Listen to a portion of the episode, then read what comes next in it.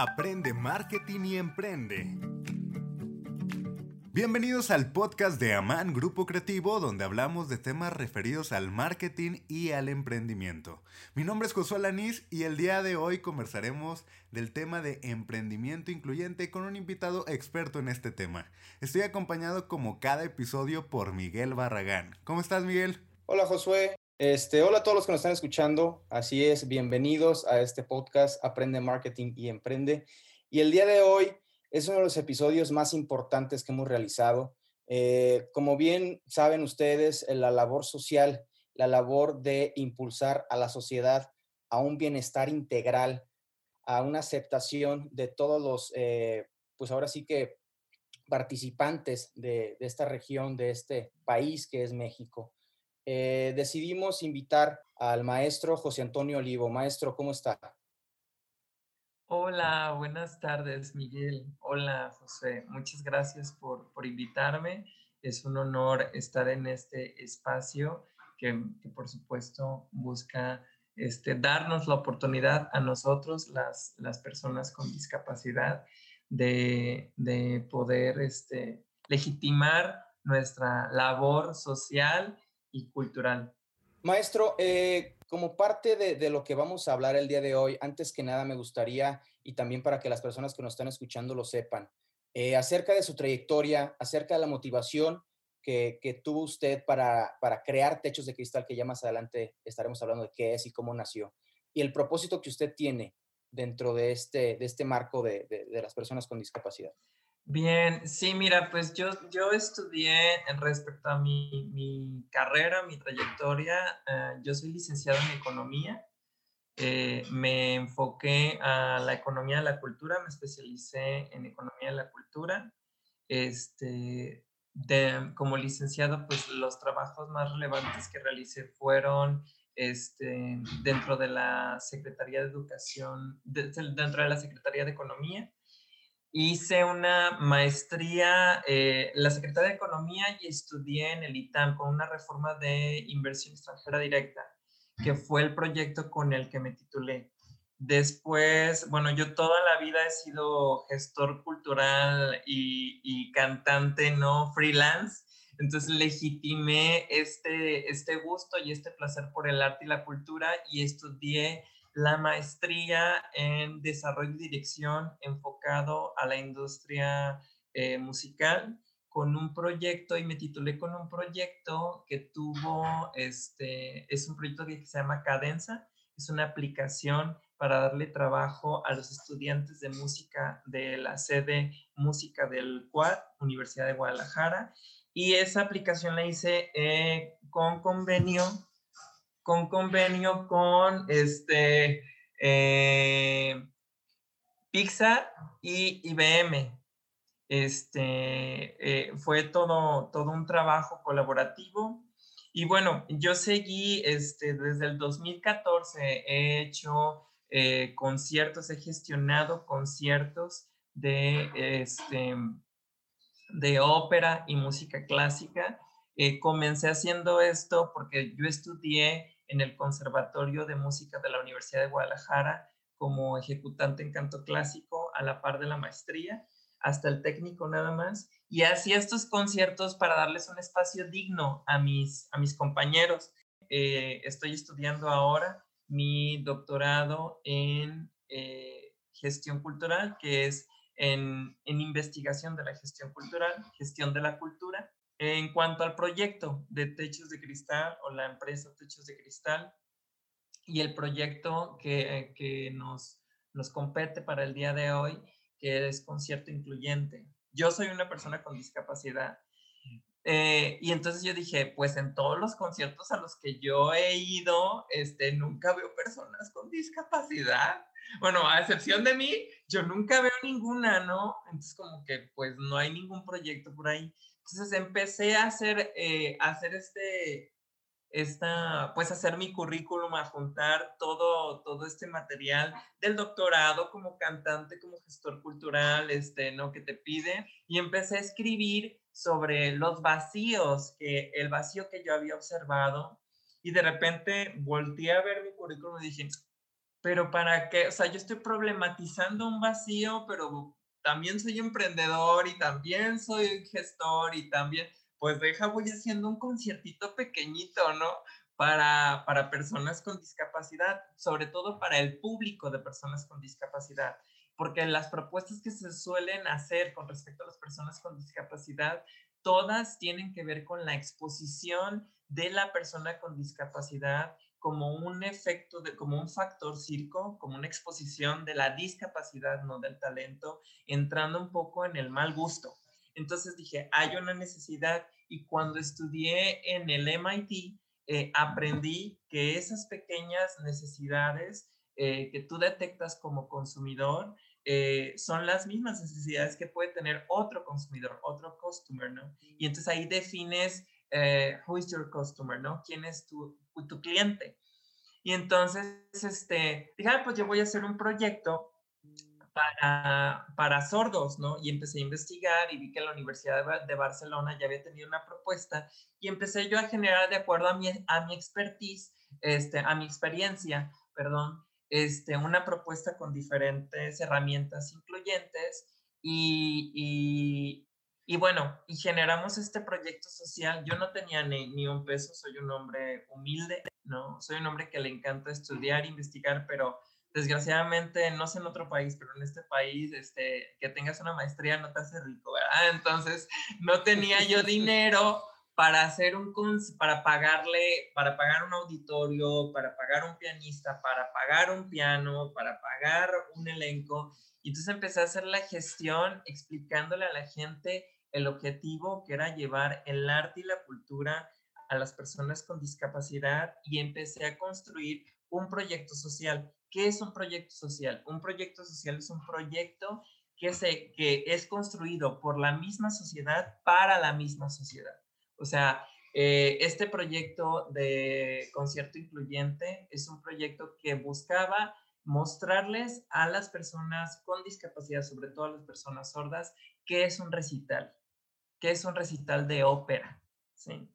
Pero este, cuando empiezas a ver que no escuchan y que muchos no, no pueden ver, entonces empezamos a hacer eh, algunas herramientas que acompañaran a la, en este caso a la Mezzo, ¿no? Que aceptó cantar de manera gratuita. Y es, ah, pues necesitamos un intérprete y a buscar al intérprete, ¿no? Que haga glosa, ¿no? Entonces ya encontramos al intérprete que nos ayudó con esto de manera voluntaria, pero resulta que también hay que meter este, música instrumental, ¿no? Pero al intérprete, ¿cómo, no? Entonces, a buscar una bailarina para que puedan conocer el ritmo, el tono, la melodía, la armonía por medio de la bailarina, ¿no? Pero resulta que algunos, pues como que se hacen bolas, ¿no? Pues hay que ponerles una pantalla atrás donde haya unos visuales que puedan emitir, ¿no? Y a muchos otros, el detalle es que se, fueron sumando herramientas como el globo, por ejemplo, que utilizaron en Barcelona. ¿Por qué? Porque ahí te das cuenta que el conocimiento o la percepción de, de algo que tú tienes es un cúmulo de información. Entonces, eh, tú, tú sabes e interpretas qué te está diciendo la persona porque tienes un bagaje cultural que te hace entender.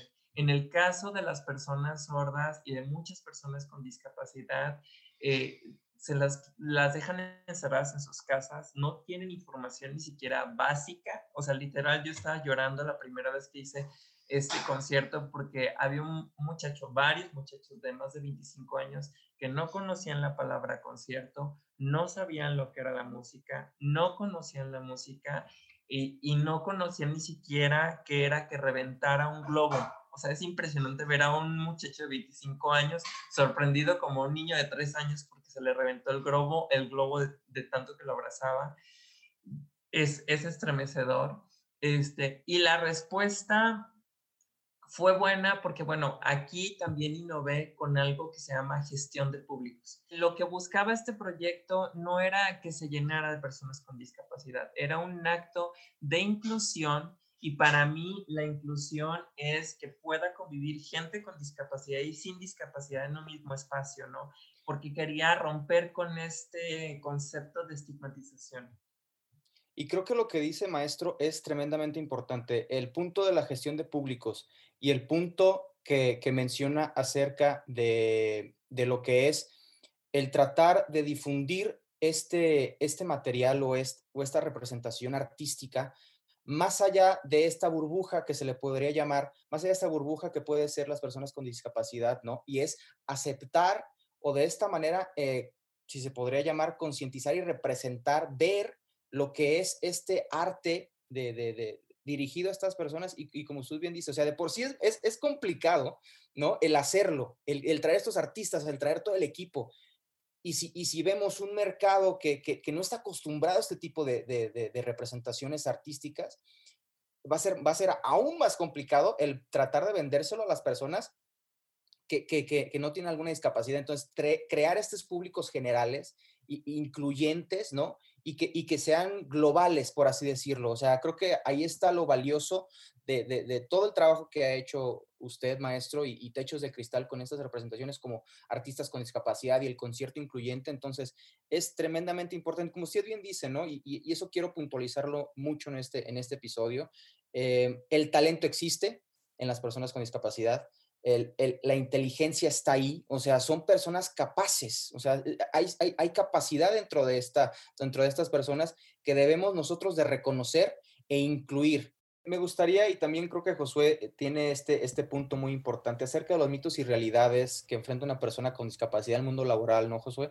Así es. Eh, pues sobre todo, pues saber a, a lo que se enfrentan estas personas con discapacidad en el mundo laboral un poco, eh, pues sí, hablar de, de, tu experiencia, que, que, nos puedes comentar sobre qué es lo que dice la gente, pero pues totalmente no es verdad. Y eh, en qué en qué se aciertan a, la hora de pensar sobre pues, las dificultades tanto en cuanto a jefes, en cuanto, en este caso, recepción, si hablamos de, de, público que va a consumir eh, el arte de estas personas. ¿Qué nos puedes hablar sobre este tema? Bien, pues mira, eh, vamos a tratar de hacerla, me parece muy interesante yo respecto al mundo laboral te puedo plantear y hablar desde mi experiencia como, como trabajador, ¿no? Pero bueno, creo que una de las razones por las cuales mi empresa se llama Techos de Cristal y con este nombre de la empresa voy a conectar hacia lo laboral es porque se llama Techos de Cristal porque en el discurso de Hillary Clinton, Hillary Clinton establece que las mujeres, esta, esta inclusión, esta integración del feminismo, no es otra cosa más que ideas o logros que están bajo un techo de cristal, porque en realidad todavía no se logra esa igualdad que, ellas tanto pelean. ¿sí? Hay un techo de cristal que las protege porque en realidad, eh, dice, dice Hillary Clinton, no existe. ¿sí? Estamos bajo un techo de cristal. Y creo que sucede lo mismo con las personas con discapacidad, ¿no? Actualmente dicen, todo el mundo dice, ay, hay que ser incluyentes, que la inclusión, ¿no?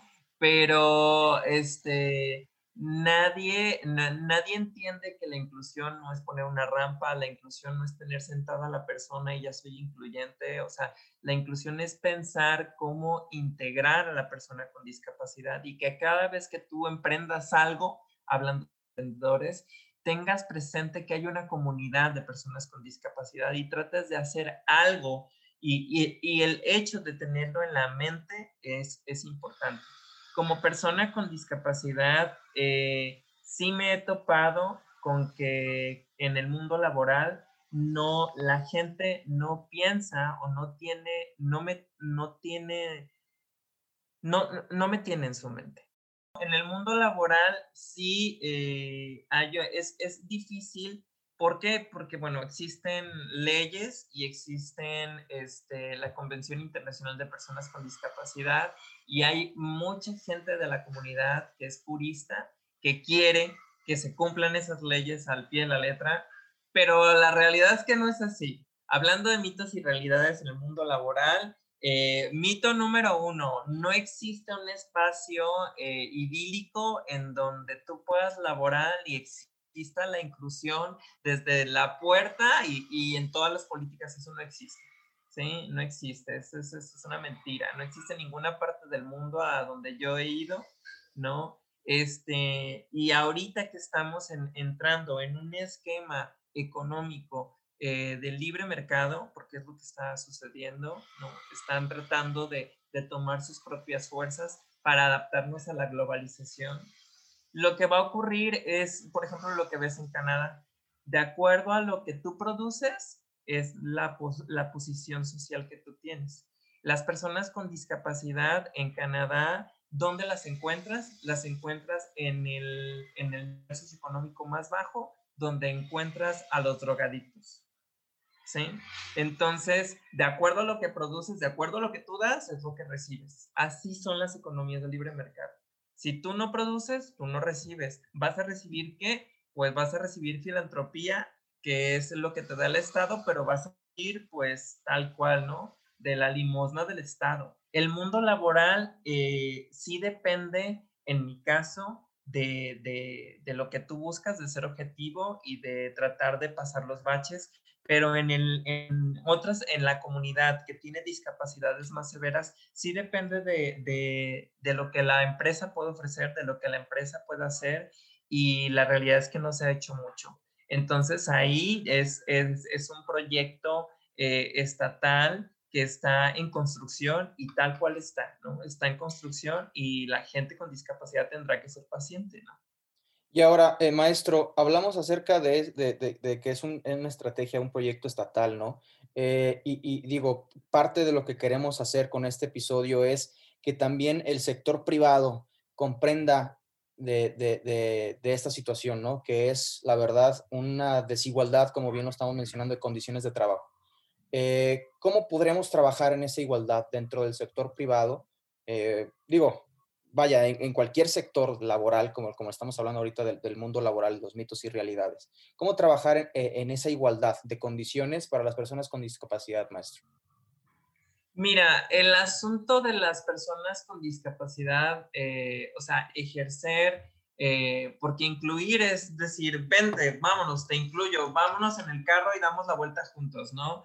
Pero la inclusión, eh, una inclusión también va acompañada de la integración y de la igualdad. En el caso de la comunidad de personas con discapacidad, es difícil eh, eh, poner a la par eh, o ejercer de manera idílica la igualdad, porque te voy a poner un ejemplo. Yo soy una persona que nació con parálisis cerebral.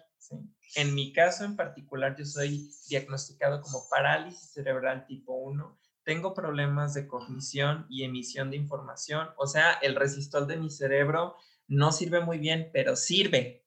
Existen las personas parálisis cerebral desde el tipo 1 hasta el tipo 9, que son personas que casi no se pueden mover, ¿no? Y que les das un, por ejemplo, su propio nombre, este, lo trabajan, ya lo recuerdan, pero un día se les despega y ya se cuenta que no, no, no entienden y no saben y no saben ni, ni siquiera quién son y dependen de un compañero, ¿sí? Y hay algunos otros, por ejemplo, yo tengo un problema físico, ¿no? Eh, en, tengo atrofia muscular, pero hay quienes intelectualmente están mal, pero físicamente están bien y son diagnosticados parálisis cerebral tipo 3. Entonces, dime tú una estrategia estatal que pueda ah, darle condiciones de igualdad a una diversidad tan amplia.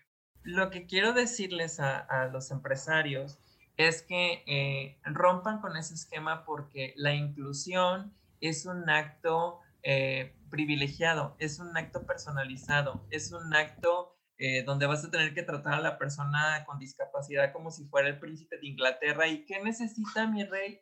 Este, Isel, o sea, postdata, si te quieres aventar un acto de inclusión que ejerza la integración en la igualdad, te va a costar trabajo, dinero y esfuerzo, y es mucho. Las mejores empresas del mundo este, tienen un área de investigación.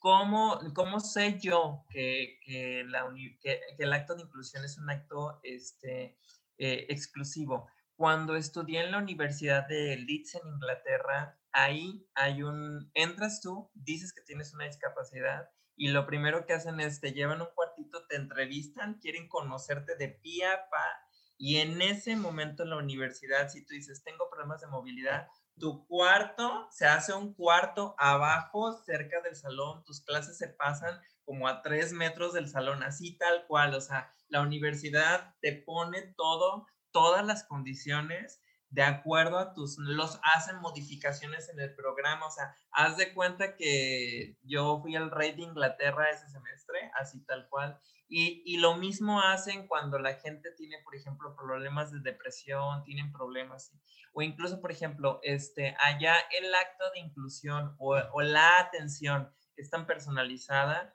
que si llegas tú y tienes 25 años, tienes 22 años y algunos ya este, están, ellos les llaman a los de, de 25 para arriba, ya son estudiantes ya pasaditos, ¿no?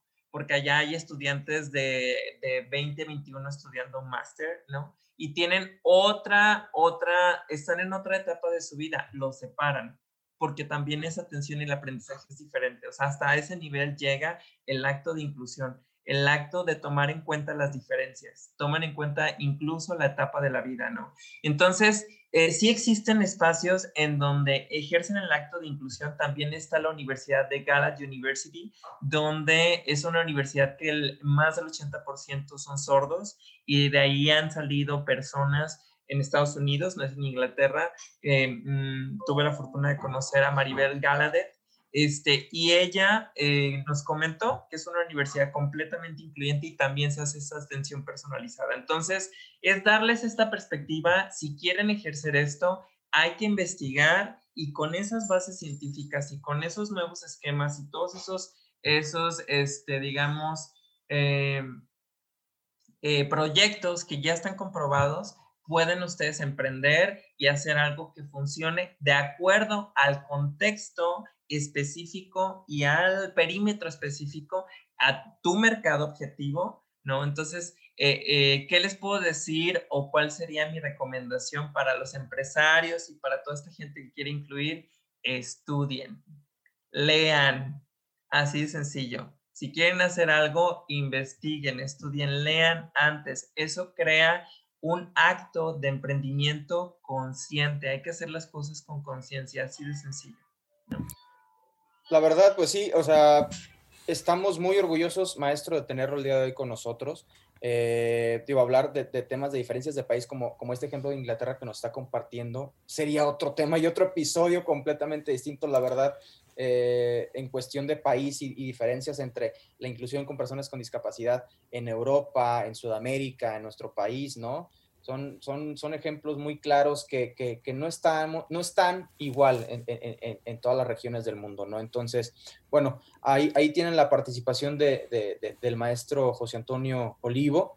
Les adelantamos un poco de lo que vamos a hacer próximamente en Amán. Eh, aquí no se queda este tema. Eh, sentimos una conexión con, con estos temas de inclusión muy fuerte. Entonces, este, vamos a realizar próximamente un foro invitando de nueva cuenta al maestro José Antonio Olivo y a otras asociaciones para que profundicemos un poco más que este tiempo limitado que nos da estos episodios en el podcast, eh, para que estén al pendiente en nuestras redes sociales. Eh, ahí los estaremos invitando, es, será abierto al público en general también si quieren eh, profundizar más, entender más y comprender la importancia que tiene el que nosotros, como bien dice el maestro Olivo, estudiemos y analicemos la inclusión en nuestras empresas, en nuestros negocios, ahí está esta oportunidad en este foro que vamos a, que vamos a realizar en Amán Grupo Creativo, con la participación de, muchas asociaciones con, de, personas con, discapacidad y demás, ¿no? Entonces, este, pues ahora sí que estén al pendiente. Eh, muchísimas gracias por escucharnos. Josué, adelante. Eh, antes que nada, maestro Olivo, ¿dónde podemos encontrar? ¿Tiene eh, redes sociales de, ahora sí, del proyecto de Techos de Cristal que nos pueda decir para que los puedan encontrar? Por supuesto.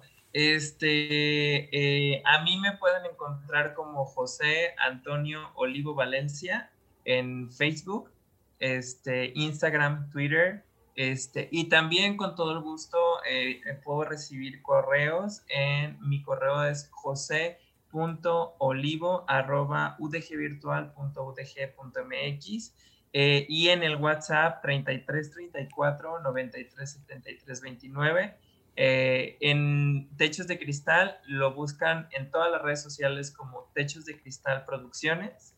Este, y ahí este, pues, nos pueden encontrar nuestros proyectos eh, de concierto incluyente, el proyecto de artistas con discapacidad y el proyecto de artistas de la diversidad. Pues muchas gracias, maestro Olivo, por su participación en el podcast de hoy. Les recordamos a la audiencia eh, seguirnos también en nuestras redes sociales. Estamos en Facebook, Instagram y YouTube como Aman Grupo Creativo. Y para escuchar todos los demás episodios del podcast, estamos en Spotify y en Apple Podcast como Aprende Marketing y Emprende. Bueno, eso es todo por el episodio de hoy.